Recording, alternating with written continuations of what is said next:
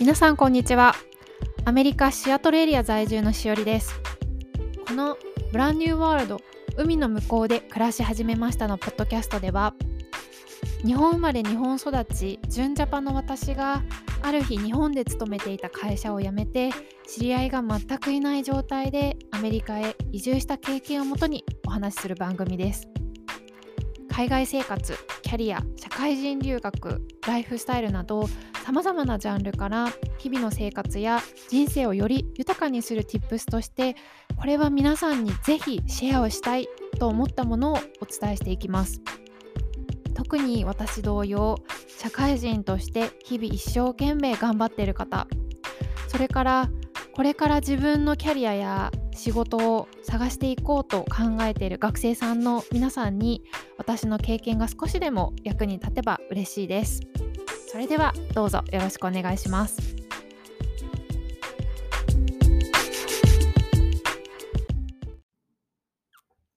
皆さんこんにちは。ブランニューワールド海の向こうで暮らし始めましたのしおりです。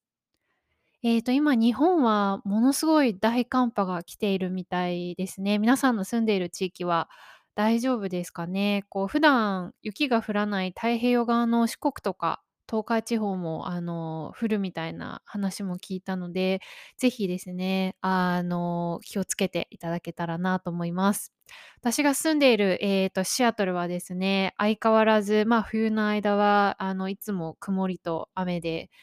あの、太陽の光が恋しい日々をもうかれこれ3ヶ月以上は過ごしているかなという感じです。まあ、本当にシアトルに住むまで、これだけこう太陽の光がこう日々ずっと見えないことが、こう、まあ、体とかこう心にあのすごい影響するんだなっていうのはですね、あの身をもってあの体験してこう、なんでしょう、気候とかあの天気ってすごく大事なんだなってこう痛感しているあの今日この頃になります。早くこう春になって日差しが多くでも見れればいいなとちょっと今思っています。はい。で、今日はですね、えっと、まあ、前回の社会人留学の続きというところでお話はしたかったんですけれども、ちょっとそれよりもですね、まあ、あの どうしてもちょっとお話ししたい内容があったので、ちょっと間に、えっと、入れさせていただきます。遠慮の塊とキャリアっていう、あの、エピソードのタイトルなんですけれども、まあ、これからあの社会人となる方とか、まあ、若手の社会人の方に、まあ、あの、とって、私の経験が、あの、少しでもお役に立てたらなということで、ちょっとお話ししていきたいと思います。今日のそのお話は、まあ、キャリアに関することなんですけれども、これはその転職とかっていうよりは、あの、同じこう今いる会社の中で、こういろいろこうご自身のキャリアを考えていらっしゃる場合のお話になります。で、これ、まあ、全然こうアドバイスっていうほどのものじゃ全然ないんですけれども、しかもできてる人っていうのはえ、それ普通ですよね？みたいな、あの、当たり前ですけどみたいなところなんですけれども、なので正直何のスキルもいらないものです。で、ただこう、まあ、昔の私同様、こう、社内でこう今同じ会社で働いていて、こう今後の自分の、あの、ステップアップとかキャリアとかに関して、こういろいろ考えたり、まあ、もやもやしている人もいるのかなとちょっと思ったので、お話ししたいと思います。で、まあ、まず初めにちょっと質問皆さんにしてみたいんですけれども、あの、お仕事を会社の中でする中で、どれだけご自身の意見とかっていうのは、こう、はっきり周りの方にこ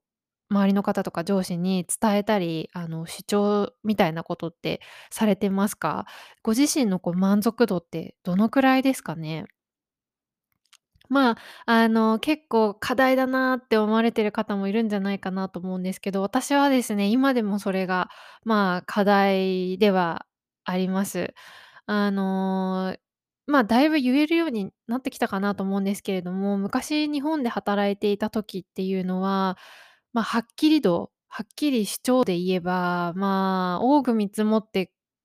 60%、5、60%ぐらいかなとかっていうあの、印象があります。もちろんこう、その内容とかジャンルとか状況にもよると思います。こう自分が長くいる、あの、部署とかプロジェクトとか担当とか、ま、担当してるエリアとか、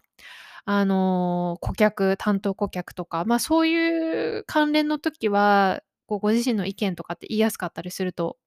思うんですけれども、まあ、あの、それぞれですよね。あの、ま、何が言いたいかと言いますと、あの、タイトル通り、その皆さんが会社の中で遠慮の塊になっていないですかっていうことなんですね。こう遠慮するが上、ええと、ま、周りを優先したりとかしてしまうがゆえに、ご自身のこう肝心な思いとか、あの、希望みたいなことが言えてないっていうことはないですか？っていうことなんですね。で、まあ、私はこんな話をしておきながら、あの、さっきその自分の意思がしっかり言えていたかっていうのが5、60%って、あの、おお伝えしたんですけれども、もしかしたらこれを昔のあの、先輩とか上司が聞いていたら、「いや、お前もっと結構言いたい放題だったよ」とかって あの、言われそうではあるんですけれども、あの、なんていうか、まあ、自分のこう、そういうこう担当プロジェクトとか、業務に関しては、ま、言えていたかもしれないんですけれども、なんていうかこう肝心なところ、まあ、希望みたいなところっていうのは言えてはなかったんですよね。あの、これはほんとに何でしょう、あの、すごく今振り返っても痛感しているところにになります。まあ、あんまりこう、国民性で一緒くたにするっていうのは良くないと思うんですけれども、こう、日本ならでは、まあ、文化的なところもあって、色々とこう周りを考えたり、周りの意見を聞いたり、あの、そういう環境の中で、まあ、協調性とかっていうあの、言葉もありますけれども、なのでこう最終的に自分が遠慮の塊になるっていうことも、まあ、ありがちなのかななんて思ったりします。まあ、会社にもよりますよね。その日系企業なのかとか、外資系企業なのか、はたまた、ま、ベンチャー企業なのかとか、まあ、企業でこう文化とか考え方もありますので。で、まあ、ちょっともう少し私の話をさせていただくと、まにま、何が起こったかっていうところですね。えっと、まあ、確かに、も もしかすると、まあ、自分に関する業務の中では、まあ、結構言いたいこととか、あの、まあ、ギャーギャーとは言わずとも 言ってきたかもしれないんですけれども、ま、ほんとにこう大切だったこと、例えばこう、自分のその社内で今後どうしていきたい、まあ、キャリアのこととか、それこそその評価面談、自分のこう今後の、まあ、グレードだったりとか、まあ、ボーナスのあの、評価とかそういう面談上司との面談とかですね、そういうこう自分自身に関することになると、ほんとに今思い返せばびっくりするぐらい、ああ、何にも言ってこなかったなって思うんですね。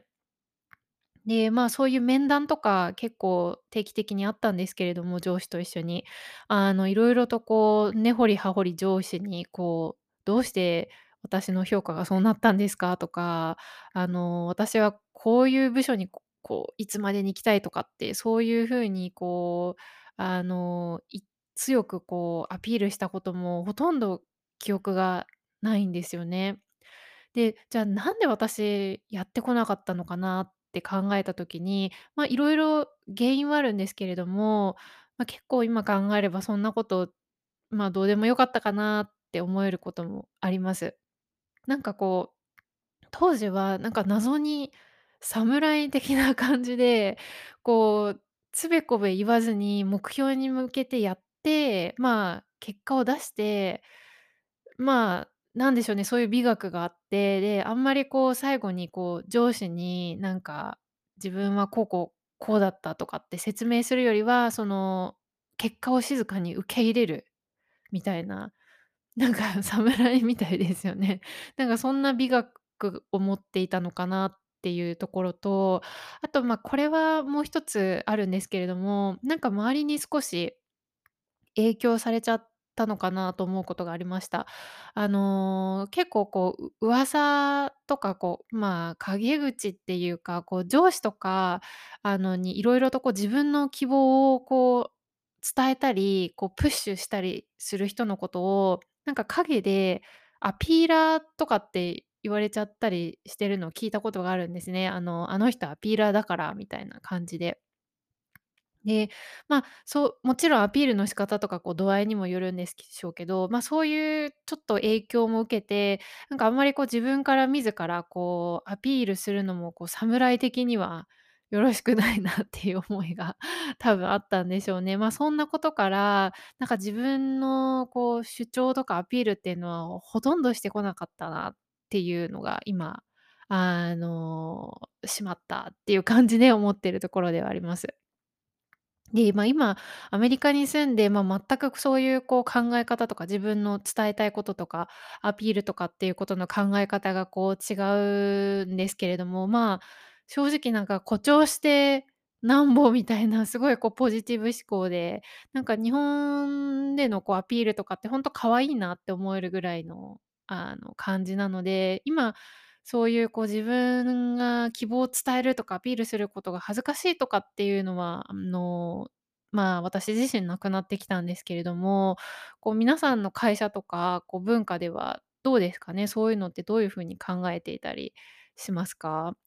まあ、結局私は日本でかんあの、働いている時は、まあ、そういうちょっとこう自分のこと伝えるの恥ずかしいみたいな感じで、あの、来ていたんですけれども、それで結果何が起こったかっていうとですね、ま、これほんとにシンプルで当たり前のことなんですけれども、全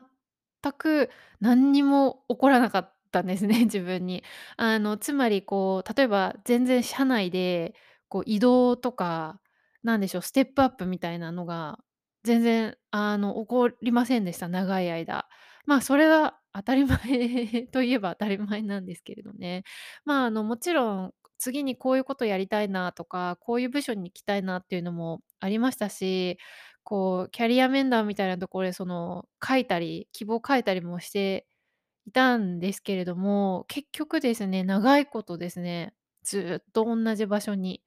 いました。まあ、周りの先輩方とか、まあ、同期とか色々とこう、いろんな部署に行ったりとか、異動したりとかしている中、なんか時が自分は止まってるみたいな 感じでしたね。で、まあ、優しい先輩とかは、こう、まあ、私がある程度こう、あの、なんでしょう、仕事をしっかりできているから、こう会社側がその、今のいるところからこう「話したくないんだよ」とかってなんか優しいこと言ってくれる人もいて、「ええ！」なんて あの、ちょっと喜んでた時期もあったんですけれども、まあ、今思えばですね、それはやっぱりこう自分のこう、なんでしょう、意思を持って伝える、まあ、主張不足だったり、アピール不足だったんじゃないかなと思います。で、まあ、正直割とこう、言ったもん勝ちみたいなところも、その社内キャリアについてはあるんじゃないかなっていうのは、あの、感じます。で、もちろんこう自分のその次の希望を叶えるには、こう実績がいるいりますよみたいなことも、まあ、先輩とかから聞いたりしたこともあるんですけれども、もちろんね、結果を出すっていうのも大事だと思うんですけれども、まあ、それが100%なのかなというと、まあ、そうじゃないのかなっていう気もしますよね。ま、当時、あ、なんか私でもそこまで主張できるほど結果出してないからなとかってちょっと思ったりもしていたんですけれども、やっぱりこう周りで希望の部署にこう次に行けたり、あの、新しいところでこうステップアップしている方っていうのは、自分の仕事もしっかりこなしつつも、しっかり意思表示、あの、されている方だったんですよね。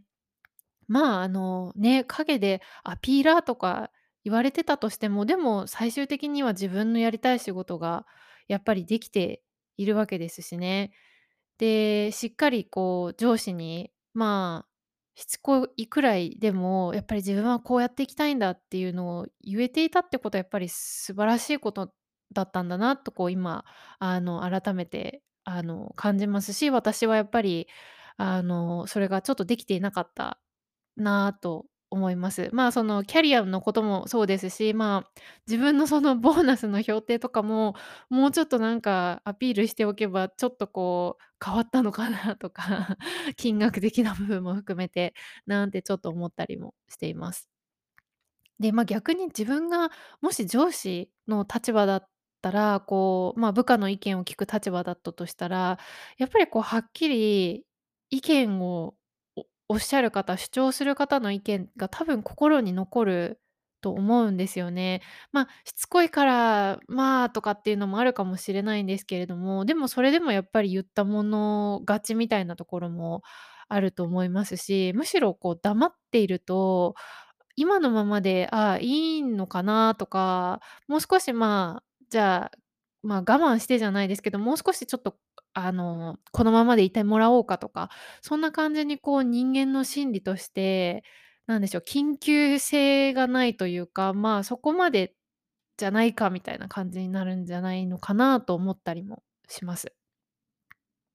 まあ、当時の私は謎な謎の侍みたいな美学だったんですけれども、まあ、あの、ほんとに、ま、み今日皆さんにお伝えしたいことは、素直にこう自分がこう思うとか、やりたいこととか挑戦したいことっていうのは、周りの方とか、あの、上司の方に素直にこう伝えるっていうことは、あの、決してこう恥ずかしいことでも、あの、悪いことでもないっていうところですね。ま、これほんとにシンプルで、え、そんなの当たり前じゃんっ、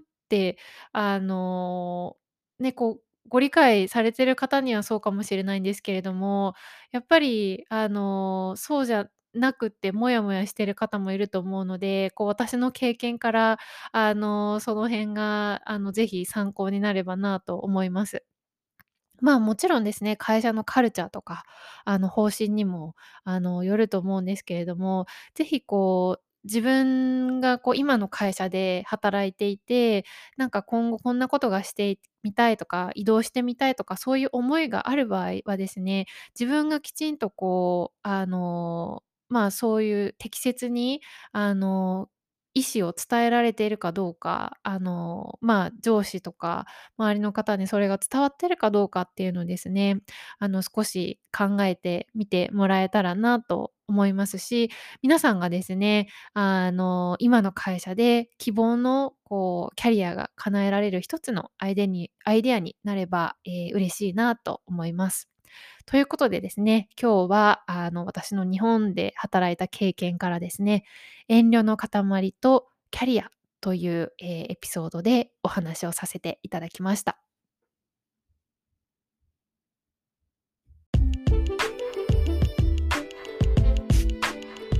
今日のエピソード、最後までお聞きいただき、本当にありがとうございました。ではまた次回のエピソードでお会いしましょう。See you next time!